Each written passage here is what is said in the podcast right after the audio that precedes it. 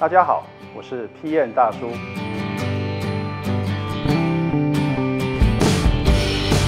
欢迎收看今天的 PM 好声音。那我们来看看今天邀请来宾是谁吧。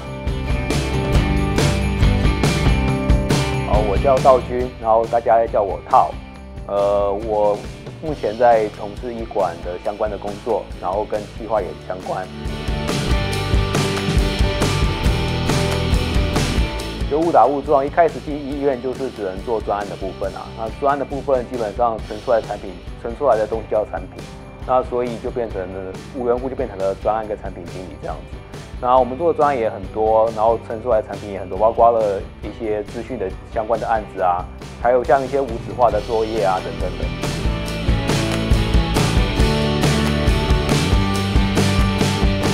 最大的困难就是很多医院医院很多不同的人嘛。那尤其是院长啊，那些医生，他们都是平常高高在上的，然后他们也对于他们自己的的能力很有自信心，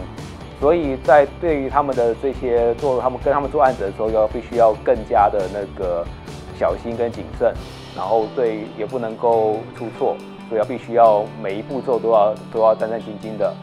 所以避免在呃前面发出错误，这样子的话我们比较。呃，就就是在在提案的时候比较容易得到医生的想的的那个支持，然后也知道产品比较容易成功。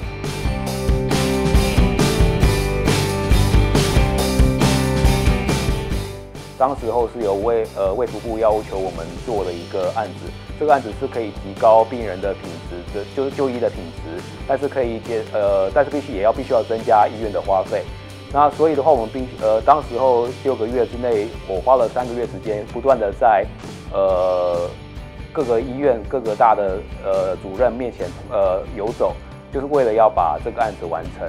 然后这个案子也花了三个月时间去做测试，测试完到上市的时候，再花再又后面又花了大概两三个礼拜去做在做测测试的动作，直到了每个院区都满意了，然后我才可以把这个产品上架。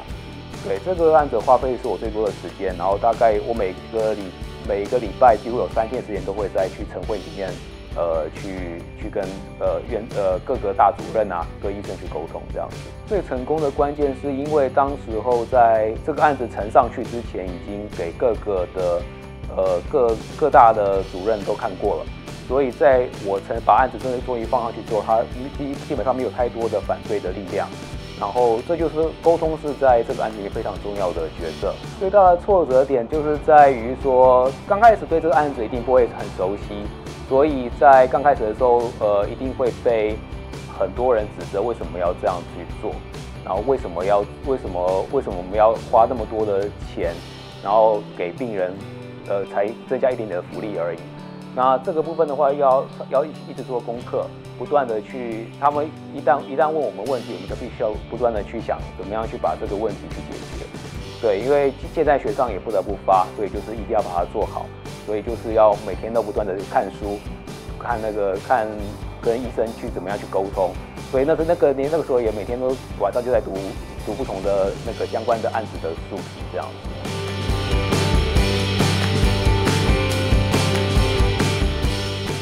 觉得是开始沟通很重要，因为台湾其实产业里面很少有虎型化的团队，或者是呃重量型的团队的的组织在里面。然后如果说要，所以资源不够，然后那个时间也不够，然后所谓的那个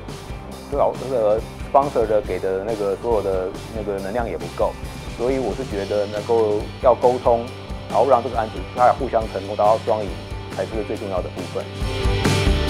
好，今天谢谢道君来参加我们的好毕业好声音，谢谢道君，谢谢。